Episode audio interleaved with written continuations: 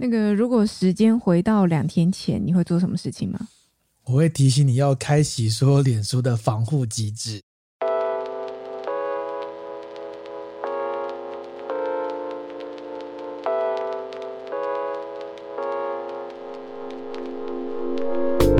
和你一起分享最美好的品饮时光，这里是喝吧葡萄酒。哎呀，笑什么？好，跟大家说明一下，就是我们目前遇到了一件事情，就是喝吧葡萄酒的 Facebook 粉丝专业被盗了。对，然后这个肇事的起因是来自于我的脸书账号先被盗了。没错，嗯、呃，我的脸书账号被盗的时候，嗯。对哦，对，就是大概在两天前吧，应该是两天前嘛。我突然滑手机的时候，发现，诶，我的脸书怎么通常不是都会设定登录吗？怎么突然跳出来要变登出了？然后我要登录就登录不进去了，就想说，诶，我这脸书是被盗账号了吗？因为我没有遇过这个事情，这样。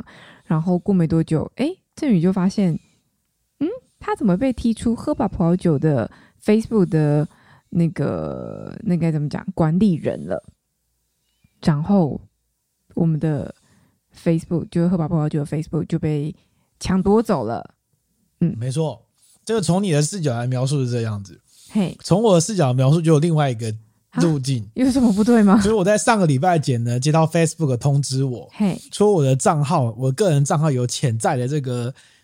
好像是影响力之类的鬼了，嘿，然后所以他希望我能够开启这个 Facebook 的这个保护机制。原来上礼拜他就有通知你啊、哦。然后呢，这个而且他有倒数期期限，欸、就是在某个期限没开，他就要封锁我的账号，直到我开启这些保护机制为止。啊，你的个人账号吗？对。然后于是我就通通通打开了，对。然后通通打开之后，就发现粉丝团被盗了，嗯、原因是因为漏洞在这边。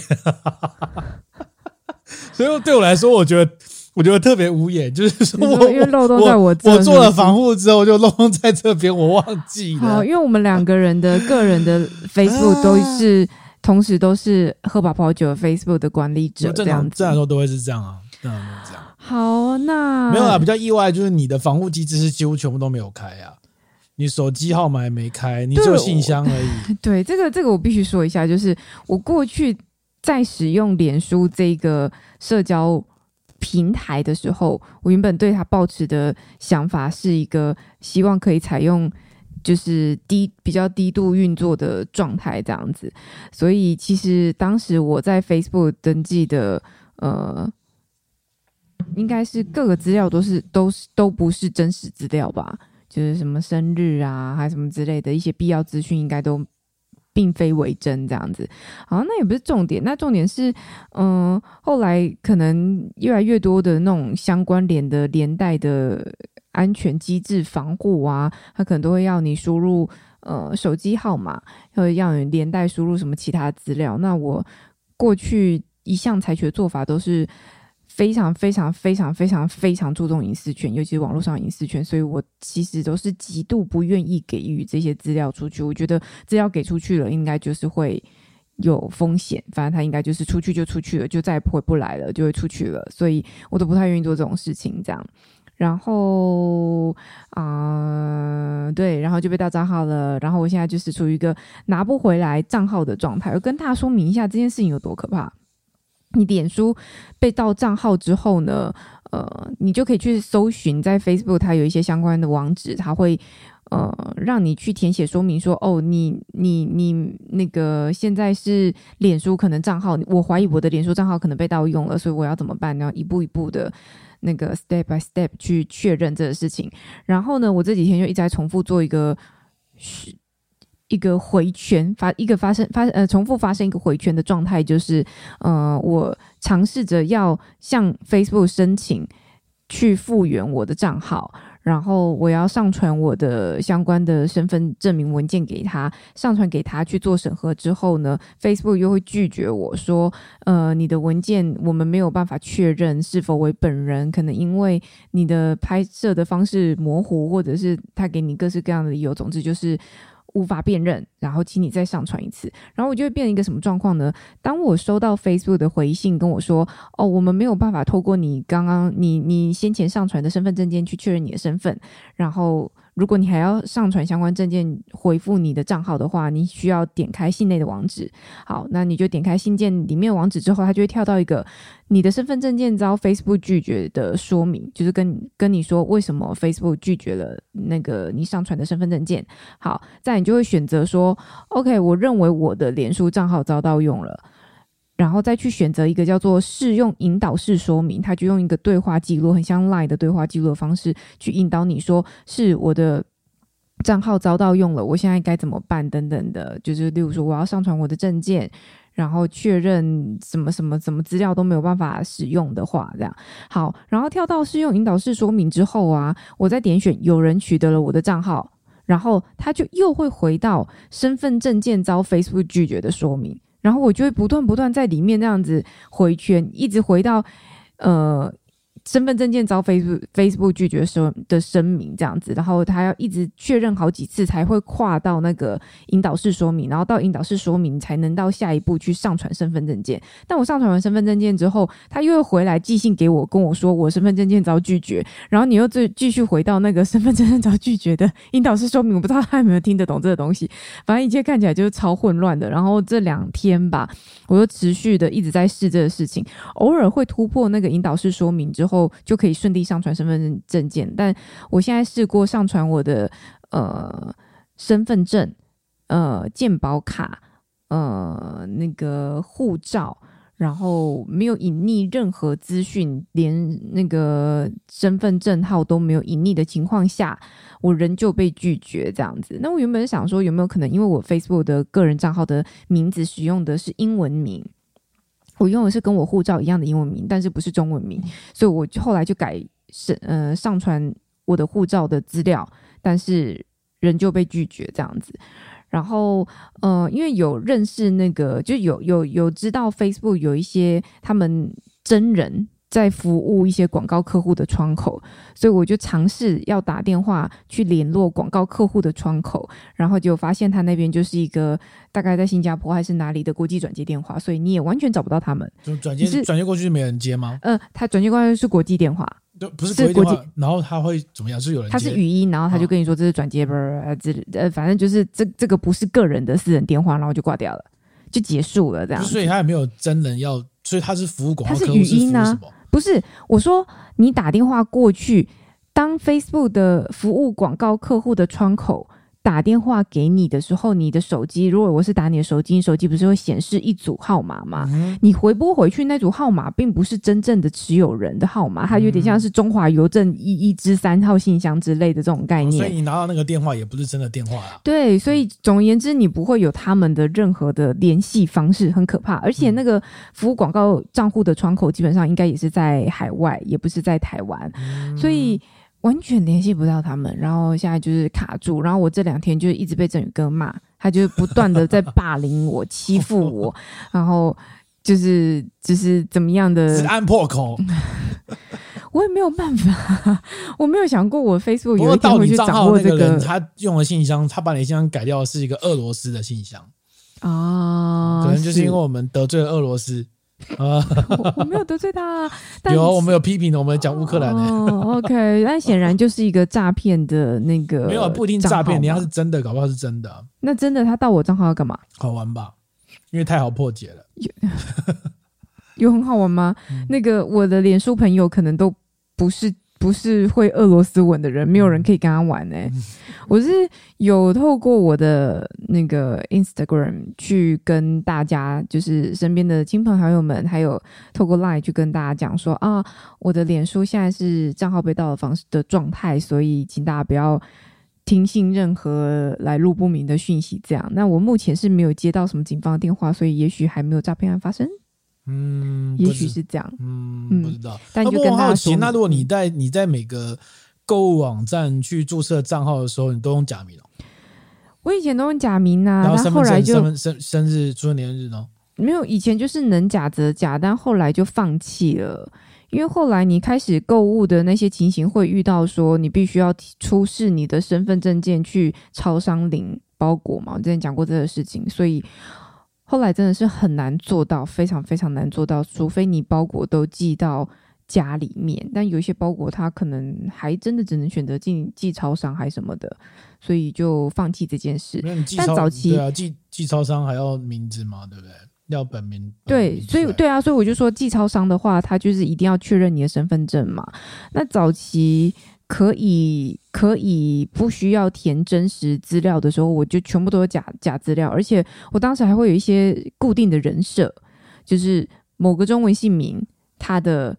你就很像在创造一个角色自传一样，这个中文姓名，他的生日是什么时候？然后他的那就会有对应他的可能我不知道血血型，或者是他的呃手机号码跟他的。地址这样一套，然后可能有男性角色跟女性角色之类的。复杂，不但那我没有办法举证这个人为真啊，你没有办法举证这个人是你，我没有办法举证啊。所以、啊、我们当时也没有要举证的意思啊。所以，但这个人他的有些东西是被迫要拿这个身份拿回来就不行了。对，但是我的 Facebook 没有那么夸张，我 Facebook 它只有呃，他使用的英文姓名是我的真实的英文姓名，它是我的护照上面的名字，哎，然后他只有生日是错误的。但生日应该也无所谓才对啊，嗯，那还有什么其他的？好像没有了。而且我后来在 Facebook 上面，其实会有很多你的个人资料啊，包括你的照片啊，然后你的朋友啊，他可能会然后会 tag 你，然后可能会讲到你的真实姓名，所以其实上面根本各自无所遁形了。我觉得 Facebook 要查是完全都查到。但 Facebook 这样听，想用 Facebook 唯一能够验证你的是本人，只有你的名字，其他都是错的，其他都是没办法印证了。生日是错的，他不知道你的身份证字号码，因为注册不需要身份证字号，没有你的手机号码，信箱也不知道是哪一个是对的。信呃，信箱因为无法验证，因为盗的人改掉了对、啊，对啊，所以他唯一能够验证这个人是不是你的本人，就是你的名字而已。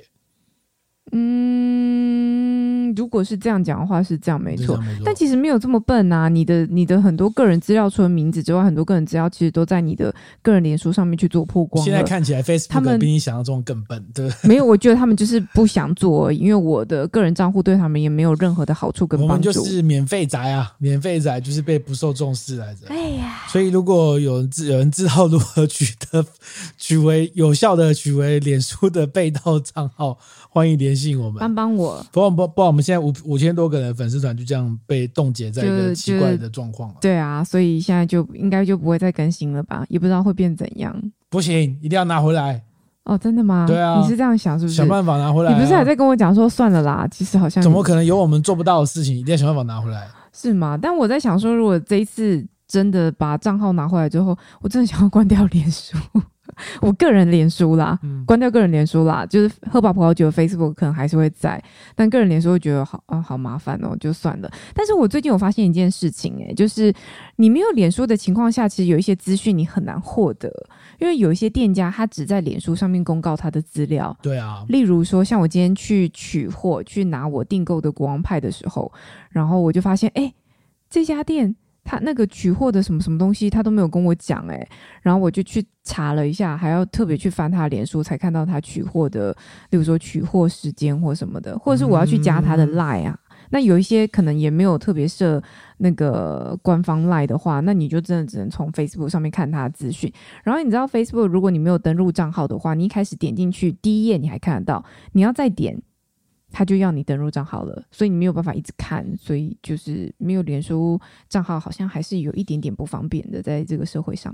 这个题目好像可以下一次有些找薇薇来聊一集。好了，在没有脸书账号跟只有回家才能使用赖账号的时候，他是如何获取这世界所需要的必必须要知道的东西？应该是他很多必须要知道的东西，并不在这个 Facebook 这个载体上面吧？我在猜想。比如说，他也会想要买个光派啊。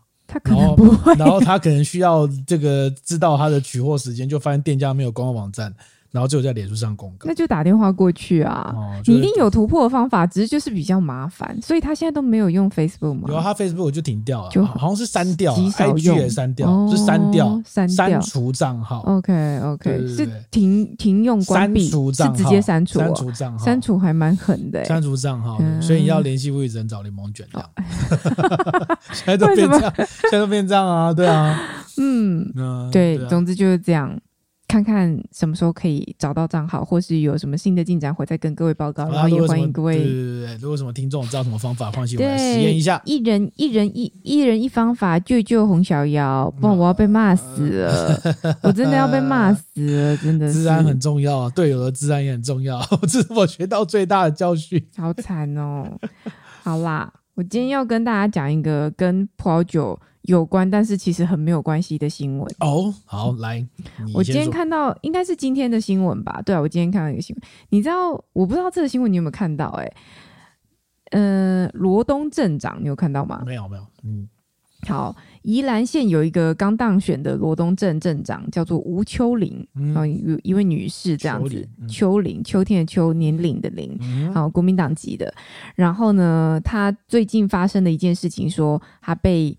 他涉嫌贿赂，其实应该贿赂了。嗯，贿赂。对，嗯，然后这个贿赂状况是这样，就是今年三月二十号的时候，他们罗东镇啊办了一个那个一百一十一年度志工团体年终业务检讨会暨岁末联欢活动简而简单来说就是餐叙啦，哦、嗯，就是就是罗东镇的餐叙这样子，那就大家来吃饭啊，有点可能是类尾牙概念，我不知道。OK，好，然后原本预估就他们框了一个餐费嘛，那原本估大概可能七十一。桌左右，然后最后只剩下五十五桌，然后就会有剩余的桌数嘛。嗯、所以这个应该是罗东镇的这个镇长，这个吴镇长呢，他又在三月三十号，刚刚原本三月二十号，他要在三月三十二、三十号把剩余的桌数再拿来办，但是他没有办满，就大概只有办四桌而已。嗯、哦，然后办四桌，他请了哪些人呢？他请了罗东镇家长会长联谊会，还有一些国小的。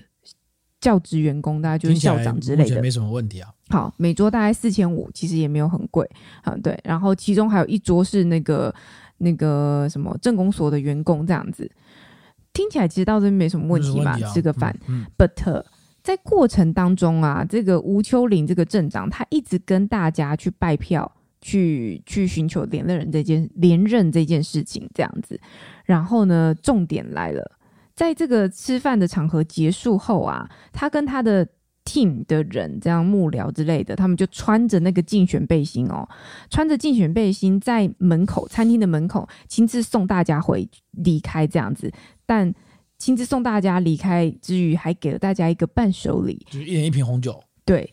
他写一瓶价值约九百八十元的红酒，我怎么找都找不到是什么红酒。有没有有没有拍到那个简？没有拍到，没有没有就没有这种相关资料，所以也没有很贵啊。但好像超过会选的那个，我觉得应该超过了，因为我记得好像五十块多少钱就不行，不是吗？我没有去查啦哈。然后检方就说呢，这个吴秋玲她涉嫌犯下选罢法投票行为呃投票行贿罪嫌，所以就是提起公诉。然后提起当选无效之诉。嗯、好，然后这个吴秋林镇长他的说法，他有回应，他说法是说，哦，送红酒这件事情是因为里长送的，他说这个红酒是里长要送的，请他帮忙促销啊。所以他就是协助一起做这个红酒的推广啊，所以基本上他没他说他没有想要贿选啊，这个不是他的本意，很坚强，很坚强很坚强哦。里长是在酿酒的是吧？我不知道，我我没有去查他讲的是哪个里长，因为他也没有说是叉叉叉里长。But 电视台有去采访当地的一些就是李明还什么之类的，诶，当地的民众意外的都很相信这位镇长诶，但我也不知道是不是电视台他选材的那个。口白的关系，就是访了几个民众，几个民众都说：“哦，不会啦，这个镇长人很正直啊，就他不会做贿选这种事情，嗯，之之类。”那但是检方的意思是说，他觉得他那那个三月三十号开了四桌，那四桌就是他宴请的人都是一些简单来说就是地方有名望的人士，而且都有投票权，嗯，所以他觉得这就是有贿选的嫌疑。嗯嗯。就这样，跟葡萄酒相关的一个事情。九百八十块可以送到什么酒啊？对，我也在想这个事情。九百八，你可以离麦克风远一点。好，对不对？九百八十块可以离送到什么酒？其实还不错啊。哦哦，是吗？对，你去随便去一个酒庄，大概一千块以内都可以得到不错的酒。其实我觉得，但是这个程就这个程度出现的酒，有一些可能就不是初学者会会接受的版本。嗯，比如这个程度的酒，你要挑到一支红酒。然后在一个没有就是就是不是初呃就是是初初学者的情况之下，他可能不一定会喜欢。嗯，我觉得他那九百八有可能是标价啦。哦，标价九百八，有可能，因为他就是内容就写新闻标题，呃，新闻的陈述的内容就写九百八，但是没有看到任何相关资料，所以也不晓得那是什么酒。如果你说一瓶九百八的葡萄酒，你会觉得他是在买票吗？我觉得他穿竞选背心站在门口拿给我一瓶九百八葡萄酒，叫我要投他的时候，这样很很像在买票。好，那所以是多少钱？是钱的问题吗？假设是一瓶五十块的台啤，如果是一瓶五十块的台啤，我就会觉得说，哦，你是在买票，但你好没诚意。OK，因为这样子啦，因为你你，我觉得穿竞选背心，然后。拜票再送礼这件事情联合在一起实在太敏感了。哦，对啊，如果你今天说哦，只是大家来吃个饭，然后大家也知道你要寻求连任，但是你也没有特别在会上提起，那好像还有一些些的我不知道模糊空间吗？哎，我觉得大家对这个贿选的这个标准，大家 range 相当宽呢。怎么说？比如说啊，我穿着竞选背心，嗯，然后我拿九百八十块的票给你，然后跟你讲说，哎，希望投我一票，你就是贿选，嗯，对不对？很像啊。那如果穿着西装。然后做广告告诉你，如果我通过北北基，全部都一千个月票，这样不算贿选哦。嗯，明明也是贿选吧？因为一千二 一二八零的月票这件事情是你要付钱出去，我让你变，它是政策变便宜啊。对，但它是政策，所以我送优惠券、折价券给你就可以。夏目尼铁板烧五百块折价券，不行吧？不行，对啊，所以大家都知道不行，所以大家都觉得这公共政策不会是贿选吗？嗯，算了，反正他们也没当选。对啊，为什么要考我这个事情？全部落空。对啊，总之就是这样。就是今天在查说，哎，近期有没有一些国内有没有一些跟葡萄酒、跟红酒相关的趣闻？就发现了这个会选的事情，这样子就蛮有趣的。我最近，哎，我说到这个趣闻，我们最近听到一个书，我觉得很有趣，想要跟你聊聊。好，你说，你们中文系是不是都有学过《易经》啊？我觉得这个好像是大家的误解，就是《易经》基本上在中文系当中应该比较不会被放入必修吧？为什么呢？我想开一下，我想开一下易开关的酒，可以吗？对呀，会碰。为什么？为什么？好，《易经》蛮难的，如果放必修，大家万一修不过怎么办啊？哦，《易经》通常应该是选修课会开了。我们在生活当中常会碰到一些那种，就是一些老师或是一些反正就有名望的人。他们自己会说：“哎，我在念易经，然后就会给你讲一些易经里面的卦的一些名字，哦、然后你就觉得说，哦，这个好像有在知道一些玄秘的事情，之类嘛，之类嘛。对。然后我最近听到一个东西，我觉得非常非常有趣，就是他、嗯、他去重塑了商周这一段的历史，当然他有一些考据。”他有些考据从这段历史，然后告诉你《易经》其实并不是你想象中的那个样子。怎样？因为《易经》基本上它就是一个占卜的文字。对啊。那占卜的文字，其实大家的解读方式就很多，因为那个用字又很暧昧之类的问题。对。他告诉你，《易经》这个占卜啊，其实只是周文王当时他自己做的记录。哦，是吗？来，我来顺一下这个逻辑。不我记得多少了。好。它大致上的逻辑是这个样子，就是说。我们在呃，在商朝之前是哪一朝？夏朝。嗯，夏朝。那夏朝呢？基本上他们就是维持统治一段时间，主要是因为他们掌握了青铜器。嗯，然后开始维持统治一段时间。然后所谓的商朝，基本上就是就是做贸易为主的。所以我们现在所称的商人，就是来自于商朝这个词。嗯。然后后来商朝就把夏朝推翻了嘛。那推翻了之后，夏朝这个民族呢，有一个很重要的特性，就他们喜欢祭祀。嗯，拜拜拜拜，他们有神明的信仰观念。嗯哦，那这个祭祀的观念呢，他们特别，因为祭祀其实是一种对神的贿赂。嗯，就是我要讨好神，嗯，然后神就会帮我办事。理论上是这样，吃鲜花素果。理理论上就是因为你有些不确，因为你有些不确定性嘛，嗯嗯嗯。所以在商朝的时候呢，多半最高级的这个贿赂神的方式就是人祭。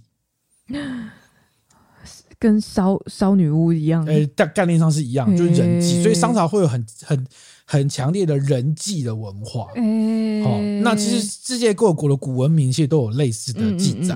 然后这个人际呢，他们原本从一开始从就是基层，然后后来就贵族，然后后来就是王在烧贵族，后来就是王王也是王，应该是王室，应该就是烧一些那种就是战俘之类的。嗯、后来就越烧越大，就是因为他要献祭嘛。嗯、然后就是贵族也拿来烧啊，这这对他们来说是一个正常的文化方式。哇，那谁愿意被烧啊？没有，这这就是王王权所在的地方啊。哈、哦，他们是跟神做一个贿赂的交换。嗯、然后所以所以我们当时现在对于纣王的理解，说他什么炮烙啊，嗯，什么。什么之类的，对商人来说，搞不好这是个正常的行为，就是他们真的就是有这个文化存在。嗯嗯嗯、OK，那周朝呢？周族当时本来就是一个在外围，就是也跟商合作的一个族族人。然后当时商朝跟他们的达成的交易是说，那你帮我去抓其他的族人来献祭，我就让你来继续做生意之类的。嗯、然后后来周周文王就是好像他们有一个。不知道是儿子叫博弈考，你记得这个人吗？我不记得。反正就他们有州主有一个人也被拿去献祭，就对了。嗯嗯、反正他们那群人就后来就是哎，跟这个商朝达成这个魔鬼的交易，帮他去抓人来，嗯，这个献祭。然后，但这个周文王呢，就是献祭这个事情，对于人类来说，多少还是会有一些不适应，因为简直毕竟是你的同族被杀死了，是啊。是啊，所以呢，那周文王当时就决定说，那我也要想办法把他推翻商朝。嗯，那我要推翻商朝怎么办呢？就是他们根据考古发现说，曾经发现一个疑似是周文王的这个住的地方，嗯，然后里面有上万的甲骨文，好，那当然甲骨文就是一种占卜出来的东西嘛。然后他们推测那是周文王当时在做研究，他为什么想要研究？因为他想要学占卜，他想要学占卜去跟商朝人沟通，就是跟商朝的神族沟通。我要去跟你的神沟通。所以要研究这个东西，然后研究过程当中，大家就就所以周文王在研究占卜，嗯，然后占卜之后，他就慢慢有名声了嘛，所以大家都会觉得说啊，这个这个周主这个人很会占卜啊，所以很多贵找来占卜之类的，就让他取得某种古代唐綺阳的，没有，就是当时大家也是商朝也有人占卜，然后周主也在学，他在学这个，但这个有什么好处你知道吗？不知道，他就会获得一个正当性。当他开始推翻商朝的时候，对，他就说：“我拿到了占卜，啊、然后神告诉我说，已经不再庇护商朝，是、啊、庇护我周族了，所以我获得一个正当性，所以我去开始着手去推翻商朝。神棍来着。而《易经》，我们现在所谓的《周易》，就是就是这是这个周文王当时他在练习占卜的时候，他自己写下来的工作记录本。”哦，所以他，所以他当时那个易经，我们现在会当然会赋予它非常多的意义，说什么卦或什么什么卦。对，当时这个易经啊，只是他在练习的时候，比如他不是被交付任务说要去抓其他族人来献祭吗？嗯，那他怎么抓？你有平民百姓，有贵族，他怎么抓？嗯，那今天抓会不会成功？嗯，怎么？他就是用这个方式去验证的。嗯，所以只是一个他用占卜的方式去验证他日常生活中的体验，去论证这件事情。嗯，然后所写下来的甲骨文字哦，然后就所以所以到后来就变成是大家乱解读一通，就是哇什么易经哦，很多理想没有，其实它只是一个只是一个这样的东西而已。嗯，当然我讲的比较顺畅，是因为它中间有很多它那个考古学上所论证的依据在那边。哦，然后他有提到说，这本书有提到这本书叫《简商》，就是他有提到一个很有趣的论点，就是说当时反正周文王，然后后来变成周武王嘛，他终于推翻了商朝嘛，对不对？哈，但是。呃，但是周武王，呃呃，后来我们知道纣王打输的时候，他是不是在自焚而死？还记得吗？哦，他在他就自焚而死嘛。哦，现在的古书认为他是自焚而死。嗯，但是如果以商人的逻辑来看，他搞不好不是自焚，是献祭。对，他把他自己献给神，好可怕！因为他要把他自己献给神，之后他就可以变成神，有更大的力量回来对付周主，不然我打不赢他们嘛。所以搞不好是一个这样的逻辑，然后所以当时周武王有点害怕，他觉得说：“哎，我靠妈的，你打到后面更强大，打到后面最后妈你就把自己烧掉了，怎么回事？那我会不会真的就输了？”对，所以周武王当时他打赢的时候，他也有进行人祭的活动，嗯，他把那些贵不服从的贵族都送去烧了，嗯，但是他其实隐隐揣揣出说：“啊，我我哪天那个商朝万一真的变成神了，我是不是打输人家之类的？”然后周武王就有一个，应该是个弟弟吧，就是所谓的周公。哦，周公，周公出现了。那，那周公，我们现在不是常常讲，然后托梦的 时候会讲到周公吗？其实是有缘故的，因为周武王当时就是他就是辗转难眠的时候会做梦，然后他就一直问周公说：“哎，我那个梦境是什么回事？”之类的。嗯、然后周公给他信心，才帮他解释他的梦境。嗯，好，这是典故。然后呢，但周武王还是非常担心，而且他看来身体越来越不好。嗯，然后呢，这时候周公就做了一个举动，他、嗯、他验证这个所谓把自己献祭这件事情到底是真的还是假的。他可不会？他说呢，呃。我愿意把我自己献祭，因为我我很聪明嘛，我去献祭，我去服侍那些神，一定可以服侍的更好。所以只要这些人有意愿的话，随时都可以来取我的性命。嘿就这样子。结果，结果没什么事发生啊，因为他献祭的条件是只要。你们觉得 OK 的话，随时可以来取我的性命哦。他是跟之前在被之前献祭的这些人喊话，对对对对，可是献祭他不是应该有一定的仪式，例如说要绑在什么石柱上啊，被火焚啊？你知道西方影集都这样演啊？什么爸爸把自己的女儿献祭，不是都这样演吗？是影集嘛，所以他等于是他用这个方式做了一个魔鬼交换条件，但但魔鬼没有来被杀，不太算献祭吧？这样很怪啊，应该都会觉得大家都是被杀啊，没有应该都会觉得是吗？他通常不是应该是。是被杀，但通常不是应该是自愿被杀吗？他自愿被杀啊！如果你们愿意的话，随时来。你是说某天睡醒心脏病发猝死反正最后就会把他视为献祭？反正最后的结果就是什么事都没有发生，然后纣王就病死了。嗯所以他被献祭了？没有，他没有说我愿意，我愿意代替周武王献祭啊，对吧？就反正最后发生没什么事，不要，但就证明说，其实献祭这个事跟现实掌握没有影响嘛。因为神明不会觉得说，哎，你要杀，好好好的，我来也不会啊。嗯，他还是有，所以我还是挑食的。不不不，所以这个论证了一件事情就是，神明这件事情，他对于人世当中的社会参与度是如何？不高啊，他就是因为他就是一个没有在参与，对啊，他就是我也不管你们，我也没有要主动做什么事情 的概念。OK，那周公证明了这一点，那周公证明了这一点之后呢，他后来就是周公是个非常厉害的人，他就他就用一个方式，因为大家还是需要宗教寄托嘛，对，于是他就想出了一个东西叫德。德？德，我们现在认知的德育的德。他推广这个德，他就说哦，商朝商朝为什么要灭亡？就是他们那个已经丧失了德性。他这个德性就是怎么样？能为老百姓着想嘛？啊，都没有着想，所以居然现在德在我们这边啊，好不好？于他推行什么这个周礼嘛，对不对哈？然后推行各种文化，但他还据说他还篡改了史书。嗯哼，因为他就把商朝有关于所有人际的东西全部删除，嗯，然后全部把它归咎成是纣王的问题，嗯，因为归咎成纣王的问题就是你最后一代无德嘛，嗯，所以就变成我啦，嗯，所以现在你说史书上看到的这个这个有关于人际的记录是不见的，然后只记得纣王是个坏蛋，嗯，而已。对啊，因为就是要替那些历史故事塑造一个，就大家篡改好坏的，这个很严，这个很厉害哦，这个。到现在的人都还被现在的华人都还深受这个影响。那更有趣的是呢，这个后来商族的后代，嗯，他被分封到宋国，嗯，好，然后宋国呢的人早就忘记这件事情，他们觉得哦，怎么会有人祭这种东西？不可能吧，好之类的哈。但是有一个人呢，他后来在他的这个他们应该是他们家吧，反正就是被某些史书里面找到了疑似商朝曾经有人祭的记录。嗯，他就开始研究，哎，这个被抹除的历史到底怎么回事呢？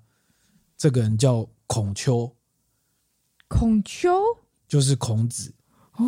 他在研究当中发现了，他原本是个考古学家，呃，就是学者嘛，对，他发现了这件事情，然后他他在鲁国嘛，然后就跑去宋朝、宋国研究一下，说，哎，到底有没有什么发生什么事情？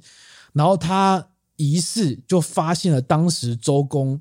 尝试去抹除的这一段东西的用意是为什么？嗯，所以他最后选择没有戳破，然后他选择把周公对，就把继续再加油添醋上去，把它发扬光大，哦，才变成我们现在的儒家文化。哦，是哦，哎，这个故事蛮有趣的，很有趣哈。对啊，对，然后他提到说，说人际的这个东西，其实是就是在某个古文明都很容易发生过了，嗯，但是。中国文明就是华夏文明是比较早开始抹除这件事情。哦，就是觉醒的比较快，觉醒的比较快。而且你看，哎、如果周公这个我们现在谈的这段史料为真的话，因为我们刚刚谈这故事都有一些史料做辅证嘛，对，谈在为真，周公真的是非常厉害的人，对啊，因为他抹煞那段东西，跟他创造的东西，现在影响后续两三千年的人的行为模式。是啊，是啊，嗯，呃，就是后来后世的人一直在讲过去的。比较早期的夏商周啊，然后春秋，春秋还好，但我觉得夏商周，皇帝唐与夏商周嘛，就是这段期间的人都被神格化，所以其实每次在讲这段期间的历史的时候，我都会觉得说不太可信。呃，为什么？原因是因为当时人的考古能力有限，嗯，就是尤其是在宋朝或是明清时代，他考古能力有限，但是后来到了现代的时候。大家有能力去过更多的考古跟验证，所以我讲这段历史是说，你用你假设这段历史是我们所认知的那样的程度的话，嗯嗯嗯、你再回去看《易经》这件事情是很可笑的，嗯，就是就是他只是当时他为了某个目的，他去研究，呃，周文王去为了研究商朝的占卜文化。然后，并他应用在他自己的生活当中，去应用出这个因果关系。嗯，所以只是他自己的练习簿，嗯，可爱的小笔小本本。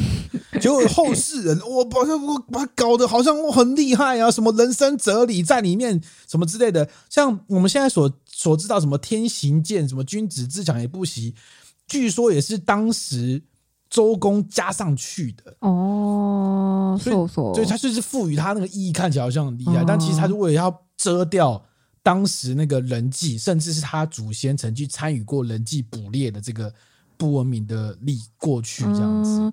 嗯、呃，在中文系，呃，就是课堂上老师应该都会提到吧。我印大致上印象是这样，就是，嗯、之前有老师有讲过说。有些同学后来对于《易经》这一块很有兴趣，就是就是努力的去钻研它嘛。哦、那《易经》基本上就是一个卜卦之书啦，其实，嗯、所以很多同学后来《易经》念着念念着念着念出心得了，就去当算命师了。嗯哼，对对对对对。所以本来就知道它是卜卦的书啦，其实只是它卜卦当中的这个高大的学问，就是听说什么很神、很准、很厉害这样啊，那块就是我觉得有点就是要。介介于或者是已经跨入玄学的领域了，就很难说，真的很难说这样。那至少我个人兴趣不大，所以我基本上是没有读的。所以如果从这解读看，显然不是嘛，对不对？显然不是什么，显然不是你想的这么高大上啊！没有啊，它就是卜卦的书啊。但它是卜卦的记录小本本，它并不是什么什么道理之类的、啊。没有啊，但是但是但是，其实你你现在看星座笔记巴拉巴拉之类，它也是记录小本本的概念啊。其实就是它就是一本卜卦的书啦，应该这样讲。我只是觉得它那卜卦书，因为它过去的文字，然后呃整体的内容呈现起来，会让大家觉得说好像有一点点。看起来有点似懂非懂的样子，好像很厉害，但其实它就是卜卦书。这应该是系上的学生应该都会知道的事情啦。OK，嗯嗯，所以应该是算命系才要必修的，对？中文系不用，没有算命系啊。如果有 如果有命理，哎、欸，我不知道有没有命理系，搞不好有哎、欸。哎、欸，如果有命理系的话，应该要算必修才对啊，因为它的确是相当有名的卜卦书。有些人说用它卜卦很准啊，就是老师大概会。嗯，不能说老师穿凿附会，老师大概会有一些过去的经验，说他对易经稍微有一点理解的时候，啊、呃，曾经用易经卜过什么一个什么卦出来一个什么六卦象，巴拉巴拉巴拉之类，然后有多强有多强。但有一某一堂课，老师有特别带到这个部分，听起来怪玄怪有趣的，但是。嗯，你知道我我对这种玄学的东西就大概就这样。不过从理论上来说，经过这么多年，就算算命这件事情真的是有用的话，嗯、它应该随着这个技术发展而越来越准。嗯、你怎么会觉得一个两三千年、两三千年前发明的算命技术到现在还很准？这不是很奇怪吗？但我们现在不是有很多东西都是两三千，不要说两三千年前，就是很久很久很久以前古人留下来的智慧，然后你就觉得说那个东西比现在还可靠还好用吗？嗯，有吧？应该有很多相关的道理，或者是你无法解释的前人智慧，例如说金字塔。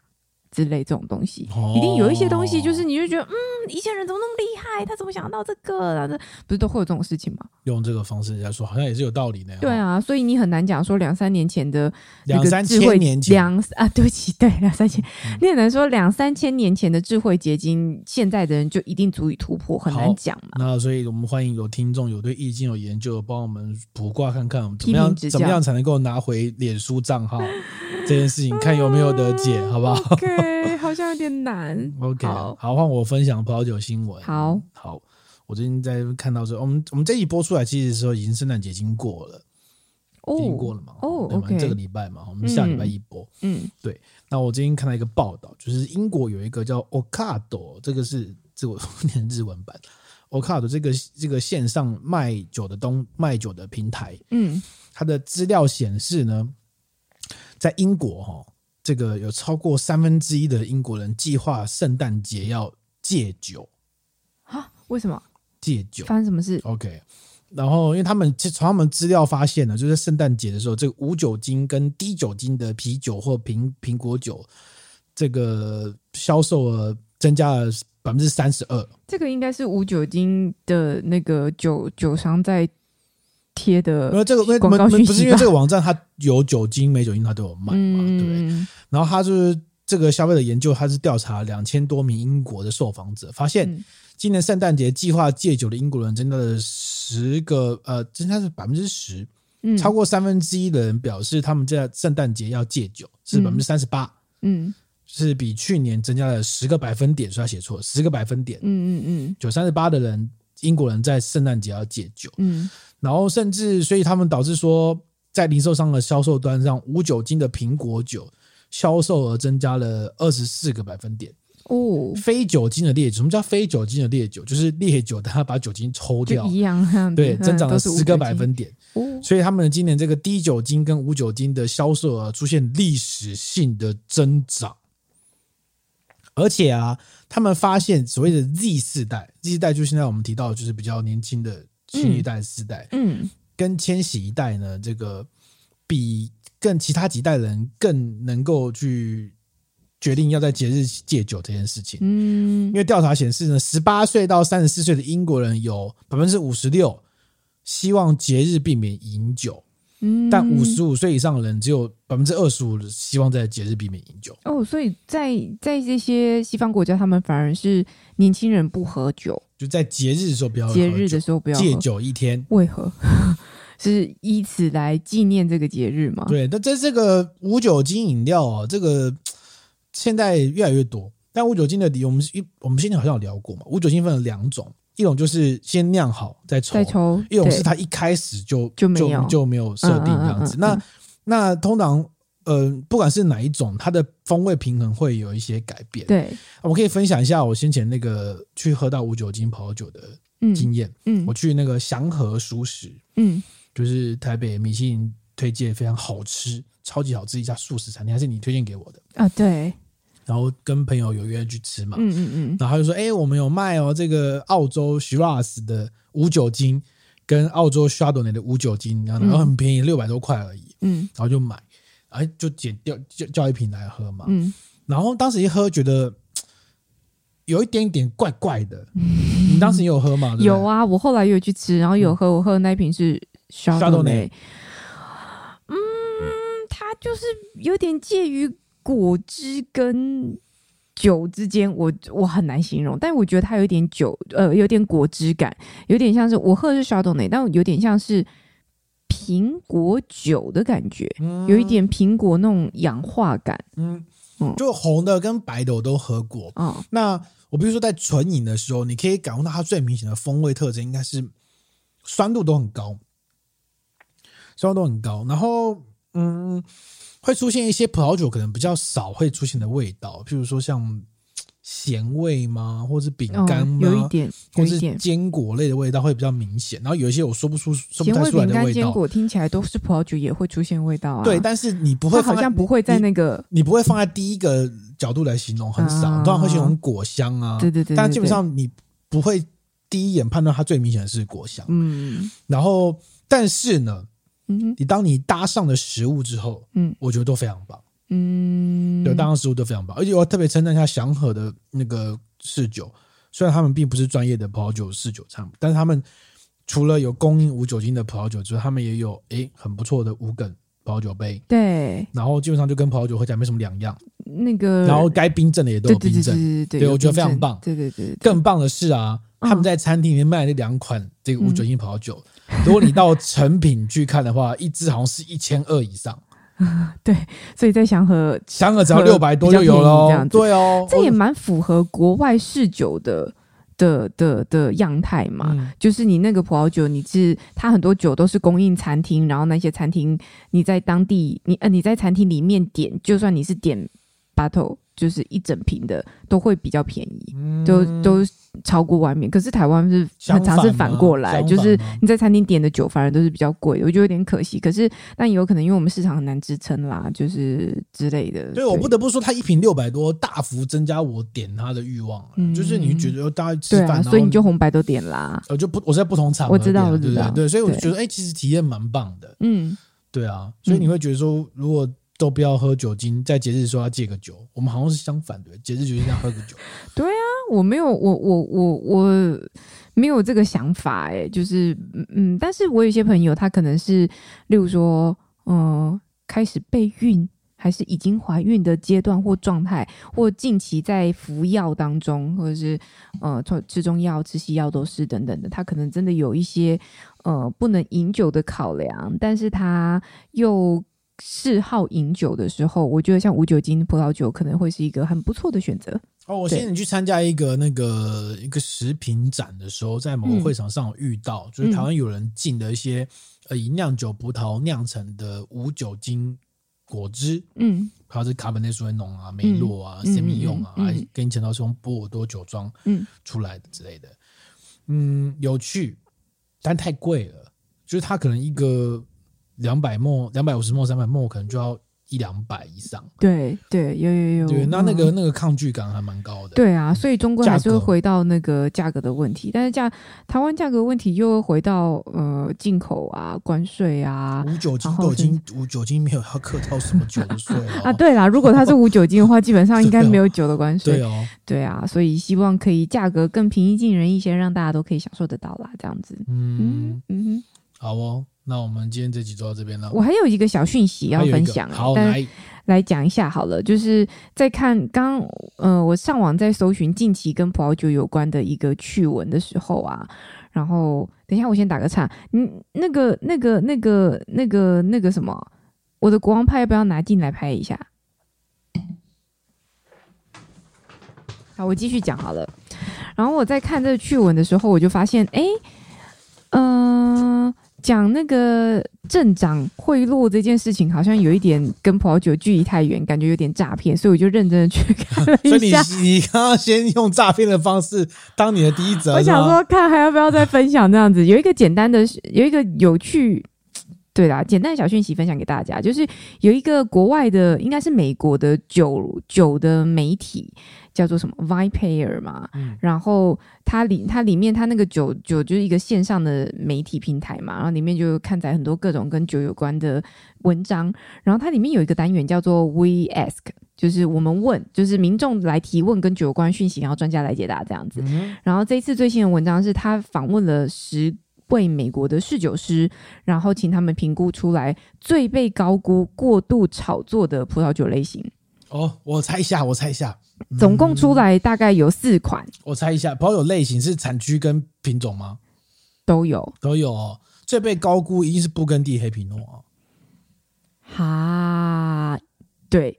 然后，然后那我讲一下，我让我猜一下，不是，我是我说一下原因，你有猜中吗？我讲一下原因，就是侍酒师们给的评论是好喝归好喝啦。但你看到这个价格，你觉得 CP 值太低了，实在不值得，嗯、对不对？嗯、而且这些侍酒师很那个呢，就他们很有 gas，他们都具名哎，嗯、对。好，还有吗？还有还有啊，有总共有四个嘛，总共四个，所以你猜中一个，还有三个。呃，呃有些是类型哦。波尔多的列级酒庄，No，没有。那呃呃，加州的摩拜酒。No，他不是这样讲。对，那有有中吗？有中吗？嗯嗯，没有。最被高估的葡萄酒，嗯，最对香香槟，对香槟，香槟就中了。嗯，香槟呢，他们的他们的那个讲法是这样。哎，等一下，等一下，我跳掉了。香槟的讲法应该就是基本上也是因为跟昂贵有关系啦。就是他们在讲说，其实你买的只是标签呐。就是说，你其他其他用其他方法酿出来的气泡酒其实也很不错。其实你不一定非得喝到香槟不可。嗯、那有些侍酒师他给的回馈是这样，他说有一些比较昂贵的香槟，就是你通常需要更深入的知识水平，你才知道它到底贵在哪边。是就你钱到底花在哪里这样子。那事实上，其他如果你根本不具备这样的知识经验的话，你喝不喝香槟根本无所谓啦。所以香槟就是一个被炒作起来的酒款这样子。还有两个了，还有两个，个都是法国的吗？嗯，不是，不不是，不算是昂贵哦，就是过过度炒作，被高估，过度炒作。有一些有有一个是类型，我这样讲好，剩下两个，一个是类型，一个是某个产区，这样。某个产区，对，某个产区，法国产区，不是，不是法国产区，那就美国产区喽。嗯，美国产区就加州，不是吗？加州的摩拜酒啊，它是它是加州吗？加州摩拜酒，Napa 摩拜酒啊，对。我想说，哎、欸，纳帕在加州嘛？纳帕是加州嘛？因为他在左边啊。对啊，对啊，所以他应该加州对哈。啊、但他不是在讲摩拜酒啦。他讲什么？没有，他就纯粹讲说纳帕的那个 CS，他都觉得不行这样子。哦、也没有那么夸张啦。对，这好啦。那他们的他们的说法是这样，就是他们觉得说，哎呦，等一下我又跳走了。他们觉得说，通常品质蛮普通的，但价格有点过高啊，或者是说太有名、太受欢迎了，所以他。整体来说，纳帕那边的酒都是，呃，风格很一致，但是就是没有独特的特性，就是那样，就是很受欢迎的类型等等的这样子。然后还有就是做的很像法国酒。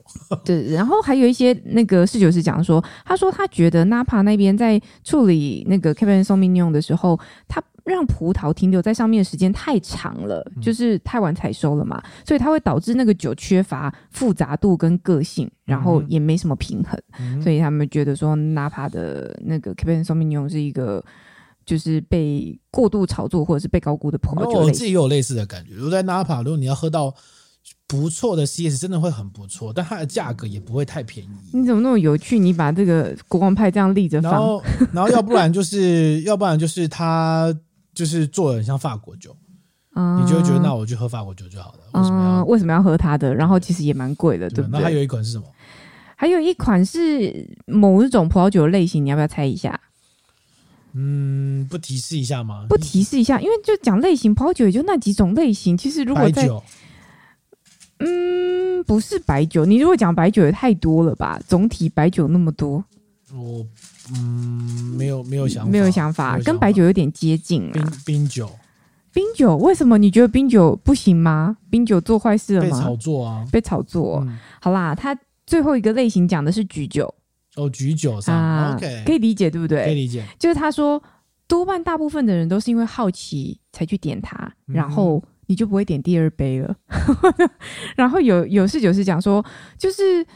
这个就是不需要，你不需要什么高深的酿酿酒技术跟技巧啊，它就只是被做出来而已啊。然后消费者又觉得很时髦，但跟品质还有味道没有什么关系啊。嗯、所以他认为橘酒也是一个被高估的葡萄酒类型，这样子。所以总是四个，一个是布根地的黑皮诺，一个是香槟，嗯，一个是这个纳帕的纳帕的 CS 对 CS，然后一个是陈酒，对居酒对。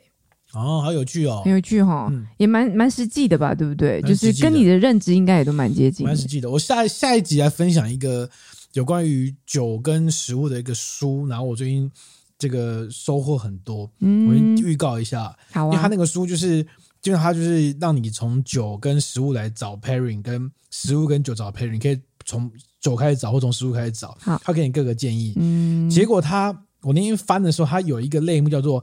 当你不确定这个食物可以搭什么的时候，要选什么酒？气泡酒啊？没有没有，不止，他有列一些。哎、嗯，你不觉得有这个选项很实际吗？蛮好的。对，没关系，我们下一集再跟大家分享。下集先预告一下，下集再来。我们要来那个这集就到这边，因为我们要来吃国王牌。好了，为什么你要 着急着录录影片，然后就给大家告诉我要来吃国王派喽？我要来吃国王派喽？好哦，好，那我们今天这里就到这边了。好，你现在收听的是喝吧葡萄酒 Podcast，它是因为 Facebook 被霸占而很生气的郑宇，他是治安管理有严重问题的小妖。如果你喜欢我们的节目，欢迎到 Apple Podcast 给我们个五星好评。你也可以到我们的 IG、YouTube，不要到 Facebook 来给我们留言啦，或者是你可以写信给我们，我们的信箱是 tipsy with me t i p s y w t h m e at gmail dot com。好，那这里到这边了，先这样哦，拜拜，下礼拜见，拜拜。来支派啦！还记不记得国王派的来历啊？回去找他这边有写，回去听他们有写啊，他有写哦，so sweet。